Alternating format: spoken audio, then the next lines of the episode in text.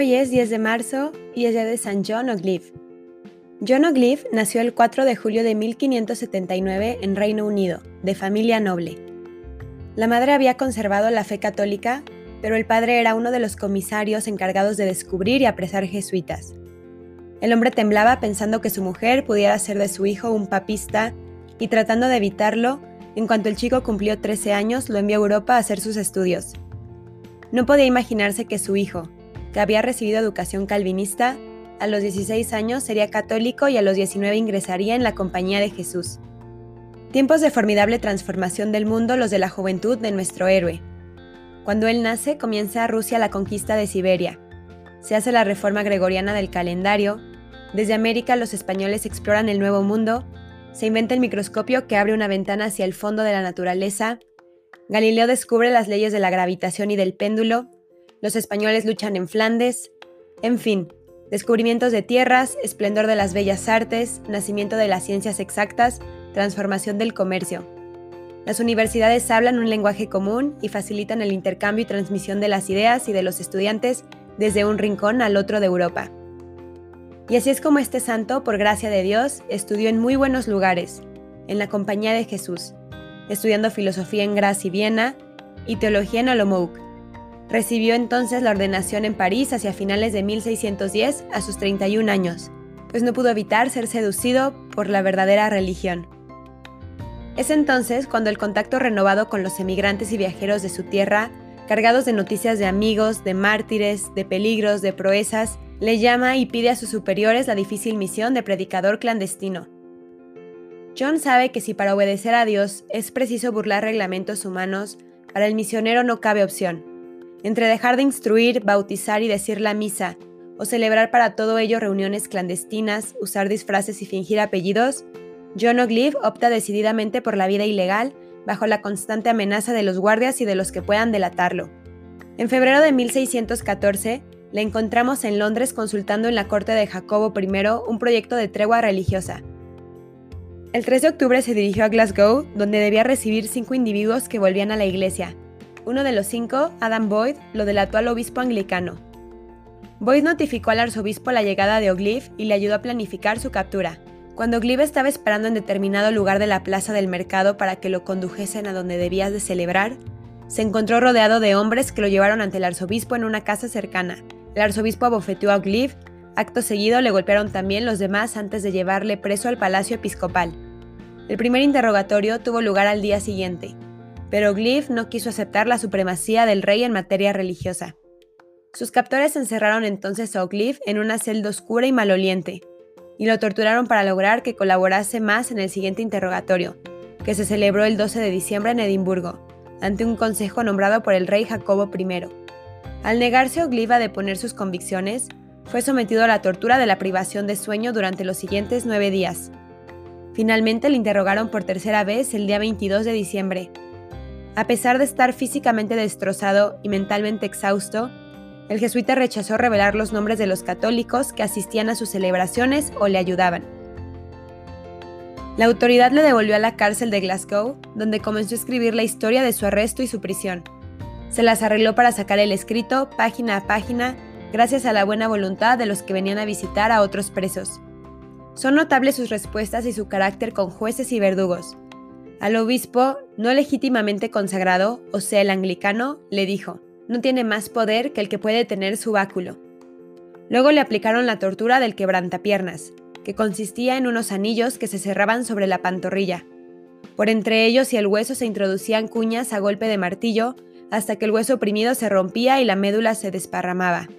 Cuando le amenazaron con el quebrantapiernas, Oglip se rió y dijo, No estimo más mis piernas que ustedes su uniforme y como los verdugos insistían en amedrentarle, prosiguió. Para mí, el graznar de unos gansos y sus amenazas es exactamente lo mismo.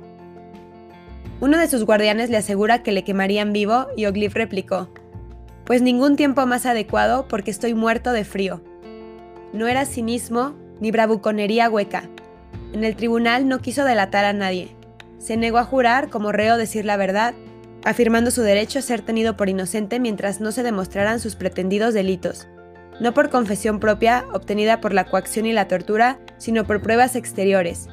rechazó la autoridad del rey en materia religiosa y defendió el primado del Papa, y lo hizo con una agudeza y una precisión apenas concebibles en quien llevaba nueve noches y ocho días consecutivos en que no se le había permitido dormir un solo minuto. Fue providencial que un preso católico de una celda vecina pasara diariamente al padre Ogliv algunas hojas de papel y las recogiera otra vez por debajo de la puerta, una vez que el mártir había escrito su diario. Conocemos así un relato de todas sus aventuras lleno de humor y de sobrenatural heroísmo. Oglip fue sometido a un cuarto interrogatorio el 18 de enero de 1615, cuando le pidieron que respondiera algunas preguntas formuladas por el mismo rey. Las preguntas se referían a la supremacía religiosa y estaban formuladas de manera que no las podía responder sin renunciar al catolicismo o condenarse a sí mismo. Oglip respondió sin ambigüedades que el Papa era superior en materia religiosa y que el Papa tenía poder no solo para excomulgar al rey, sino incluso para deponerle. Estas respuestas significaban su muerte, de modo que Ogliv comenzó a prepararse espiritualmente para su subida al cielo tan pronto como fue devuelto a la celda. Dos horas después de comenzado el juicio, el jurado lo halló culpable y lo condenó a ser colgado y descuartizado esa misma tarde. Al fin fue condenado a muerte, pero como suele ocurrir, el tribunal tuvo exquisito cuidado en que la sentencia no pareciera recaer sobre opiniones religiosas, sino sobre delitos civiles. Se le condenaba por traición al rey y por violación a las leyes del Estado. Y aquí vino la jugada maestra del audaz jesuita que no se resignaba a morir como un contrabandista vulgar, falsificador de pasaportes, sino que quería ser un mártir. Oglif pasó tres horas en oración mientras los jueces y el jurado iban a comer. A continuación vino el alguacil que debía conducirlo a la plaza pública para su ejecución. Sabiendo lo que ganaba el protestantismo cuando apostataban católicos, el ministro Scott prometió al padre John, camino del cadalso, la mano de la hija del arzobispo anglicano, su vida y muchos lujos si apostataba. Fingiendo ceder, el jesuita le dijo ante la multitud ávida del espectáculo de su horca, Repítame esa oferta con testigos. Repetida fue y siguió preguntando el jesuita, ¿Entonces no se me perseguiría por traición? No, contestó el ministro, coreado por miles de voces que gritaban, Baja del cadalso. ¿Solo es mi apostasía del catolicismo lo que importa? Dijo el jesuita, mientras los católicos temblaban de pena y de inquietud entre el público. Solo eso, replicó la multitud. Entonces muero como mártir, y así todo el mundo supo que él moría por cuestiones religiosas. Sosteniendo en sus manos el rosario, subió al cadalso y oró brevemente antes de que el verdugo le atase las manos y le hiciese subir los últimos peldaños. Cuando el verdugo le empujó al vacío desde la escalera, Ogliv aún no falleció en el acto, de modo que el verdugo le agarró por las piernas, tirando para que terminase su agonía. Y después de esa breve corta agonía de no poder respirar, este joven de 35 años se encomendó a la Virgen y dejó alegremente este mundo y se encontró con Dios en la vida eterna. Señor Jesús, que concediste la virtud de la valentía y amor a la iglesia de tu Hijo John O'Glive, concédenos a nosotros la gracia de luchar valientemente por ti, que cada día de nuestra existencia, cada sacrificio, cada prueba, cada momento, lo consideremos como una oración hecha a ti, que no abandonemos tu iglesia y que nunca nos separemos del indivisible cuerpo místico de Cristo en su iglesia militante, que nunca rechacemos la verdadera fe y que nuestra vida sea un ejemplo de amor y fidelidad a ti. Amén. San John O'Glive, ruega por nosotros.